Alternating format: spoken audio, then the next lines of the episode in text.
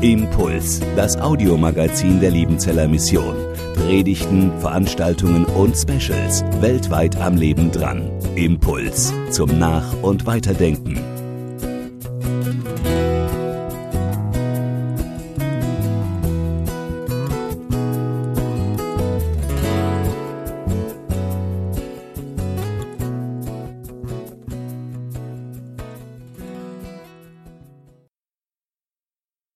Neben mir sitzt Esther Kentner.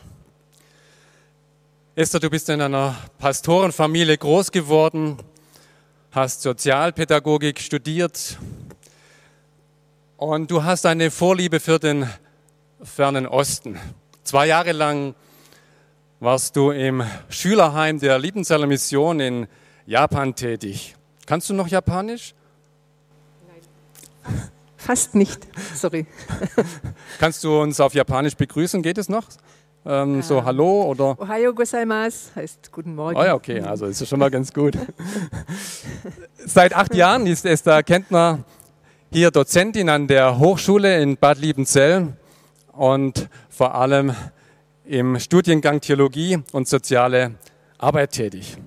Bisher warst du Single und bist in den Stadtlöchern Neuland zu betreten. Davon hören wir ja gleich auch noch ein bisschen mehr dazu. Herzlich willkommen, Esther. Schön, dass du da bist heute in diesem Gottesdienst. Theologie hast du nicht so studiert, wie man das vielleicht bei uns hier studieren kann, an der Hochschule oder auf einem Seminar. Aber du hast auf deine Art und Weise auch Theologie studiert. Du liest sehr viel in der Bibel und du hast ein Kapitel der Bibel sage und schreibe 250 Mal täglich zwischen Ostern und Weihnachten gelesen. Lukas 21, Ausschnitte davon haben wir gerade gehört. Sag mal, wie kamst du da drauf, sowas zu machen? Was war denn der Beweggrund ähm, und vielleicht warum gerade dieses Kapitel? Ja, also nur einmal jeden Tag, weil du gerade gesagt hast, 250, also 250 Tage habe ich gemeint. Ja, okay.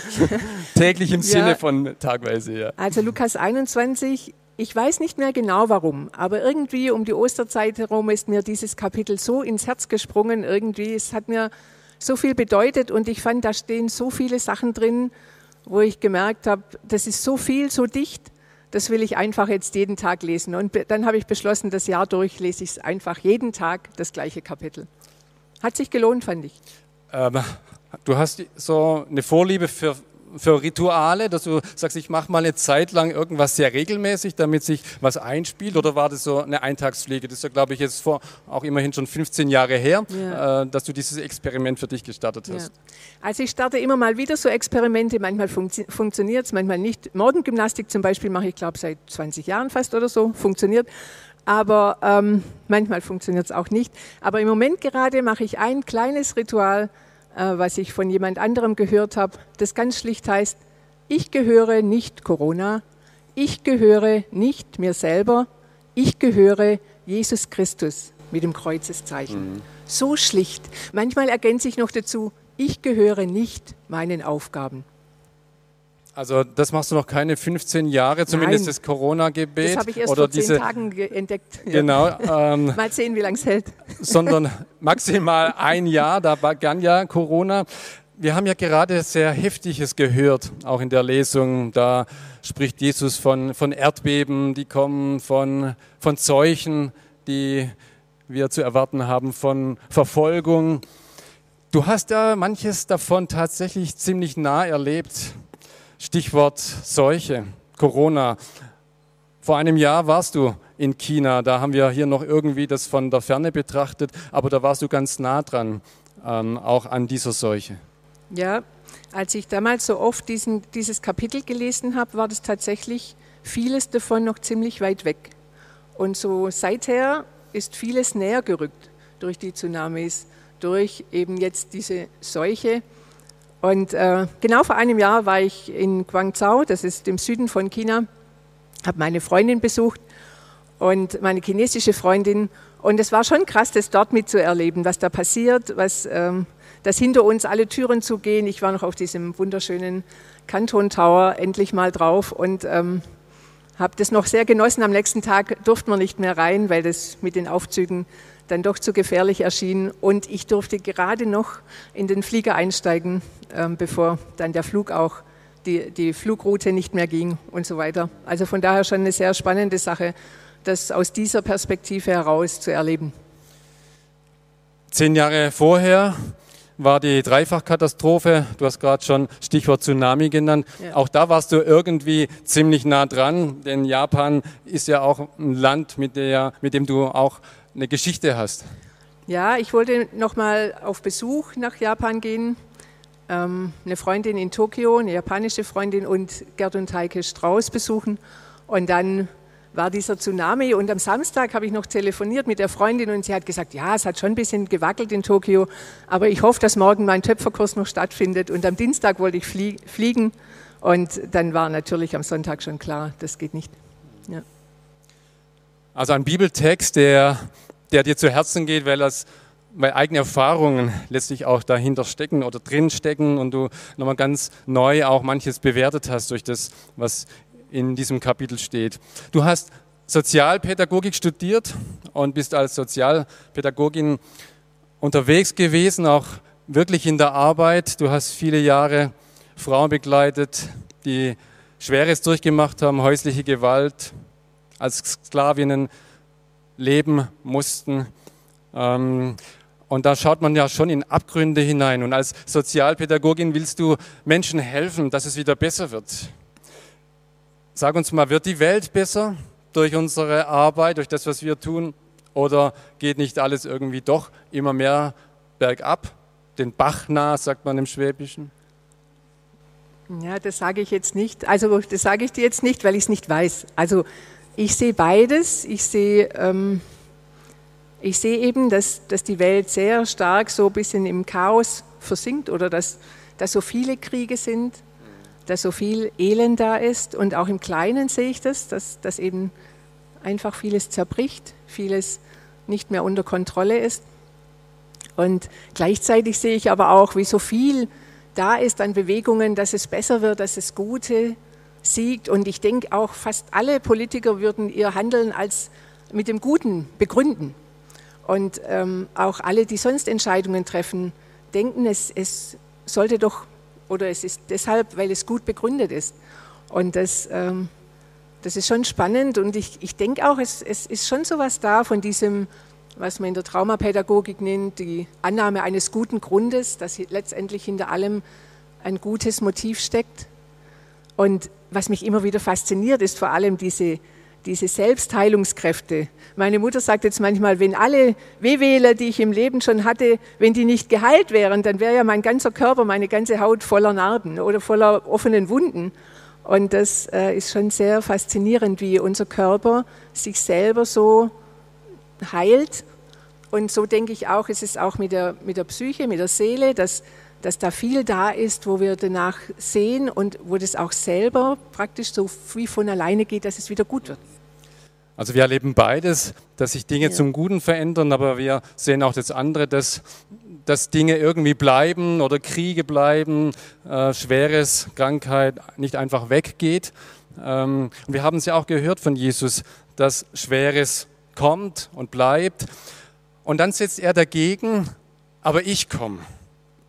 Es soll ja Länder geben, wo das verboten war oder ist, das lautstark zu sagen, Jesus kommt oder wie es Gustav Heinemann, unser ehemaliger Bundespräsident 1950 mal gesagt hat, die Herren dieser Welt gehen, aber unser Herr, der kommt. Was, was bedeutet das für dich, daran festzuhalten, dass der Herr kommt? Ist das nicht irgendwie eine Utopie, sowas? Ja, ich, ich denke, es ist ein Geheimnis und manchmal finde ich es ja selber ein bisschen verrückt. Ähm, dieses, dieses Wissen, dieses, ja, wirklich das als Realität auch zu sehen und zu denken. Und ich glaube, es ist aber tatsächlich so ein, so ein Geheimnis und ich glaube, dass es, dass es nicht unbedingt so ist, dass ich daran glaube, sondern dass es ja so ist, dass Gott immer wieder mich dazu lockt oder mir es immer wieder in Erinnerung ruft. Und ich dachte, das ist ein bisschen wie bei Thomas. Also woher weiß ich, dass er mich liebt oder warum weiß ich, dass ich irgendwie mit ihm jetzt zusammen bin? Das ist ja auch so, dass ich das immer wieder brauche, dass er es mir zuspricht oder dass er mir sagt, ich liebe dich, das ist schon was, wo ich denke, das ähm, brauche ich immer wieder. Und so ist es ja auch so besonders, dass Gott einen da so, Offenbarung nennt man es, dass Gott sich zeigt, dass Gott ähm, ja, das, das mir zusagt. Die Freundschaft mit Thomas hilft dir, glaube ich, manches auch nochmal anders zu sehen oder zu verstehen, auch was Jesus sagt, ihr, ihr trefft euch, glaube ich, in zehn Tagen wieder. Mhm. Ähm, Thomas wohnt in der Schweiz, dann sieht man sich nicht jeden Tag. Dieses Entgegenfiebern auch, auch der Begegnung wieder oder jemanden zu haben, mit dem man wirklich auch das Innere austauschen kann. Ähm, du sagst uns jetzt nochmal, was, was dir die Worte von Jesus bedeuten, vielleicht auch in diesem Kontext, auch den du gerade selbst erlebst. Ja, ähm, also das mit Thomas ist schon sehr krass. Seit Sommer kennen wir uns erst und ähm, nach 56 oder jetzt 57 Jahren als Single ist es schon krass was Neues. Und mir wird vieles daran in Bezug auf Gott, auf meine Beziehung zu Gott wieder ganz neu klar und deutlich. Und was es, was es jetzt manchmal ist, ist das, dass ich merke, wenn, wenn ich dann ankomme, in Zürich auf dem Bahnhof noch nicht, aber dann in Urdorf in seinem Zuhause, und wenn er mich in den Arm nimmt, wenn Thomas mich so, so drückt und in den Arm nimmt, dann habe ich so das Gefühl, es ist so ein Ankommen, so ein Zuhause sein. Und das finde ich ein bisschen krass, weil ich das vorher nicht gedacht habe, dass das so ist. Oder dass, dass ich das so, so spüre, wo ich mein Leben lang so ganz gut alleine zurechtgekommen bin. Und das hat mich nochmal sehr fasziniert, dieses ja, nach Hause kommen. Und ich habe mir schon überlegt, ist es wirklich auch so mit diesem, dass ich auch in meinem Leben so drauf zugehe, auf dieses nach Hause kommen. Und deshalb auch dieser Lukas 21, wo mir immer wieder in meinem Leben, nicht nur in diesem Jahr, wo ich ihn so oft gelesen habe, so ja besonders, wo mich besonders bewegt. In Lukas 21 sind so viele Gedanken, die mir viel bedeuten, könnte stundenlang erzählen. Drei Punkte will ich herausgreifen und ich lese ab, weil sonst äh, wird es zu lang. Da ist die Perspektive in der Zukunft. Mein erster Punkt heißt, unser Leben gleicht einem Adventskalender. Jedes Jahr ein Stück näher am Ziel. Bei meinem 50. Geburtstag, ist schon ein bisschen her, meinte mein Schwager, weißt, das ist wie beim Fahrradfahren.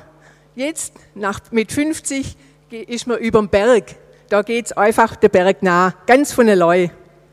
Da geht alles ganz von allein. Den Berg hinunter, heißt der Berg nah. Ja, das spüre ich manchmal, dass ich ganz von alleine alt werde. Und tatsächlich gibt es auch ein bisschen Gelassenheit. Ich muss mir und anderen nichts mehr beweisen. Jedes Jahr älter werden, ganz von alleine. Und jedes Jahr ein Stück näher an der Schwachheit oder an dem Schwächerwerden. Jedes Jahr ein Stück näher auch am Tod. In einer Fortbildung ging es, ging es in der Pause auf einmal um die Frage, wie alt will ich eigentlich werden? So ganz spontan. Wir kannten uns kaum und doch dieser ehrliche Austausch. Viele sagten 95 Jahre, 100 Jahre. Und manche waren selber ganz erstaunt, weil ihnen gleichzeitig klar war, dass sie nie 90 oder 97 Jahre alt sein wollen. Sie wollen nur so lang wie möglich nicht sterben. Ich sagte spontan, mit 72, 72 Jahren sterben wie mein Vater, finde ich eigentlich gar nicht schlecht. Jahrelang auf Hilfe angewiesen sein, wie manche im Alter, loslassen, schwächer werden. Vermutlich, weil mir das gar nicht so gefällt, bin ich auf die 72 gekommen. Und weil ich daran glaube und darauf hoffe, dass ich dann bei Gott ankomme. Das Beste kommt noch. Bei Gott ankommen, das zu Hause wartet, da gehöre ich hin. Nicht immer ist diese Hoffnung bei mir im Alltag da. Und Lukas 21 könnte einem ja da auch ein bisschen Sorge machen. Durch Begegnungen mit Geschwistern aus der ganzen Welt weiß ich oder zumindest ahne ich, dass es vielen Christen auf der Welt nicht so gut geht wie mir. Gerade diese Begegnungen sind mir aber auch eine große Ermutigung, dass Gott zur rechten Zeit durchhilft und unseren Blick nach oben zieht. Auch Lukas 21 zieht meinen Blick immer wieder darauf, dass Gott auch mein kleines Leben in seiner Hand hat. Sogar die Haare auf meinem Kopf hat er im Blick. Seit Mai töne ich meine Haare nicht mehr und siehe da, sie sehen gar nicht so schlecht aus, wie ich befürchtet habe. Aber ich weiß nicht, wie viele Haare mir beim Föhnen heute Morgen rausgegangen sind. Gott weiß es, steht da, bewegend. Kleine Zeichen. Gott weiß wohl auch, wie sehr ich diese brauche. Diese Woche habe ich vier Regenbögen gesehen. Krass schönes Zeichen. In Lukas 21 steht sogar, dass wir auch die, auch die grausam erscheinenden Ereignisse als Hoffnungszeichen sehen können. Wir haben das vorher so schön gesehen an den Blättern.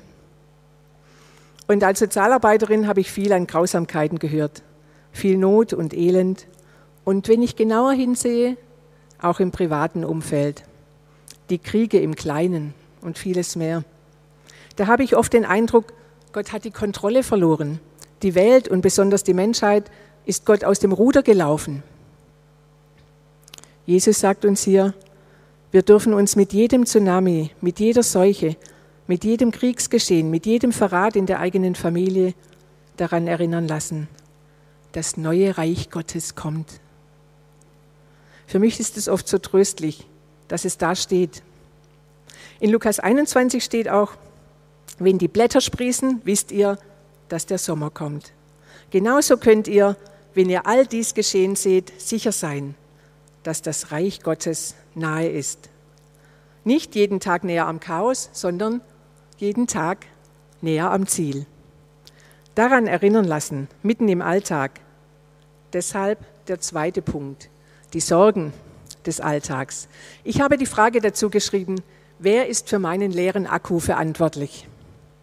Ich weiß, wenn mein Herzle voller Sorgen ist, dann wird der Akku schnell leer. Ich spüre dann, dass ich überlastet bin, verstresst bin.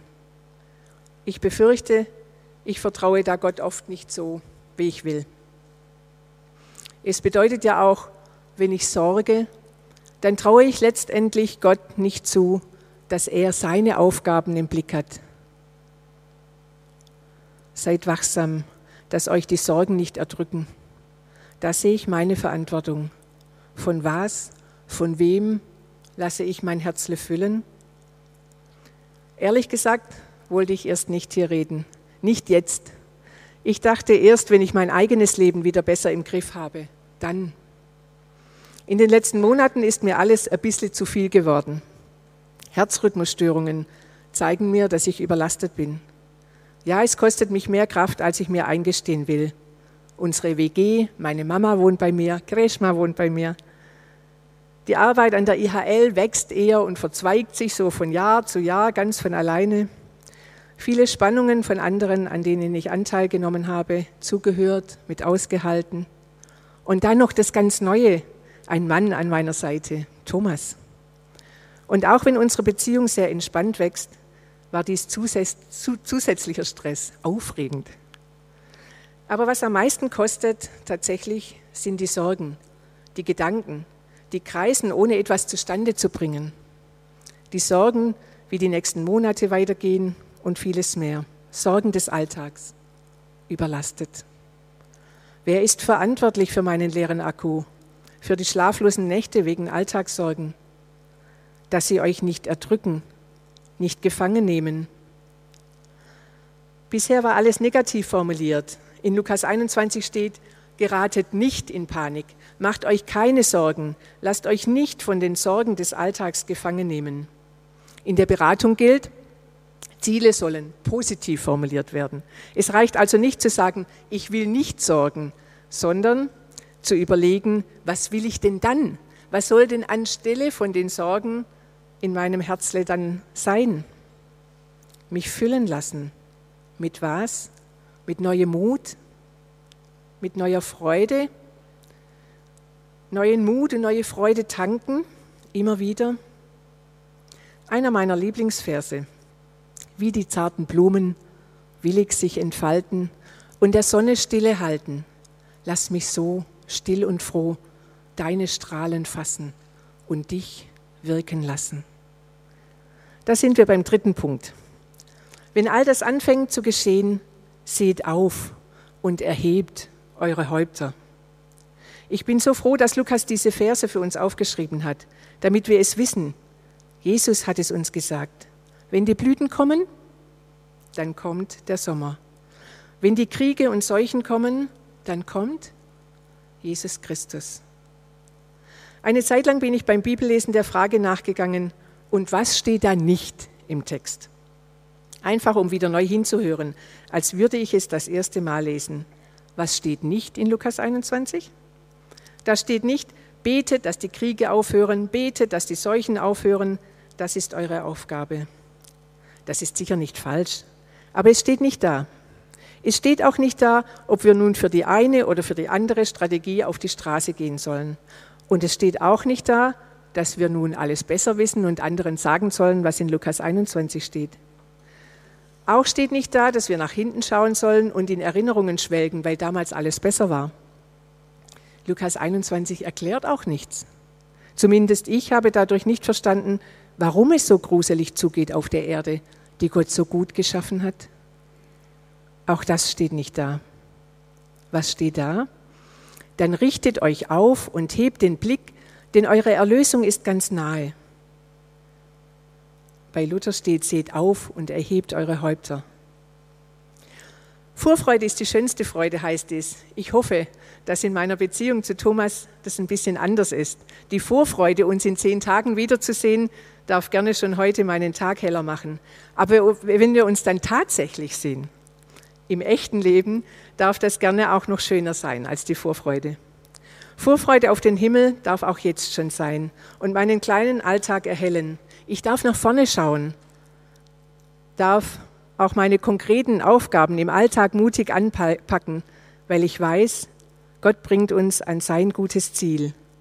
Ob ich tatsächlich zu Thomas darf bei all den neuen Grenzregelungen, ist noch nicht so ganz sicher.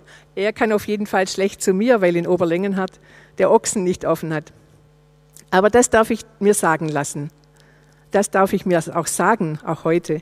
Freu dich auf das Ziel. Dazu will ich mich von Lukas 21 immer wieder ermutigen lassen. Blickt auf, ich darf mich freuen. An dem kleinen Glück, an den Zeichen im Alltag und auf die Zukunft. Ich mag gerne immer wieder daran erinnert werden und mit jeder Blüte jetzt im Frühling will ich mich daran freuen. Gott bringt uns an sein gutes Ziel. Amen.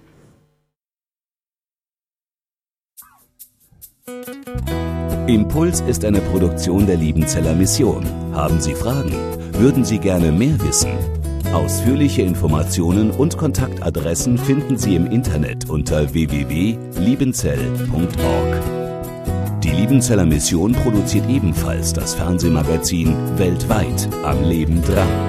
Informationen zur Sendung und zum Empfang gibt es unter www.weltweit-magazin.de.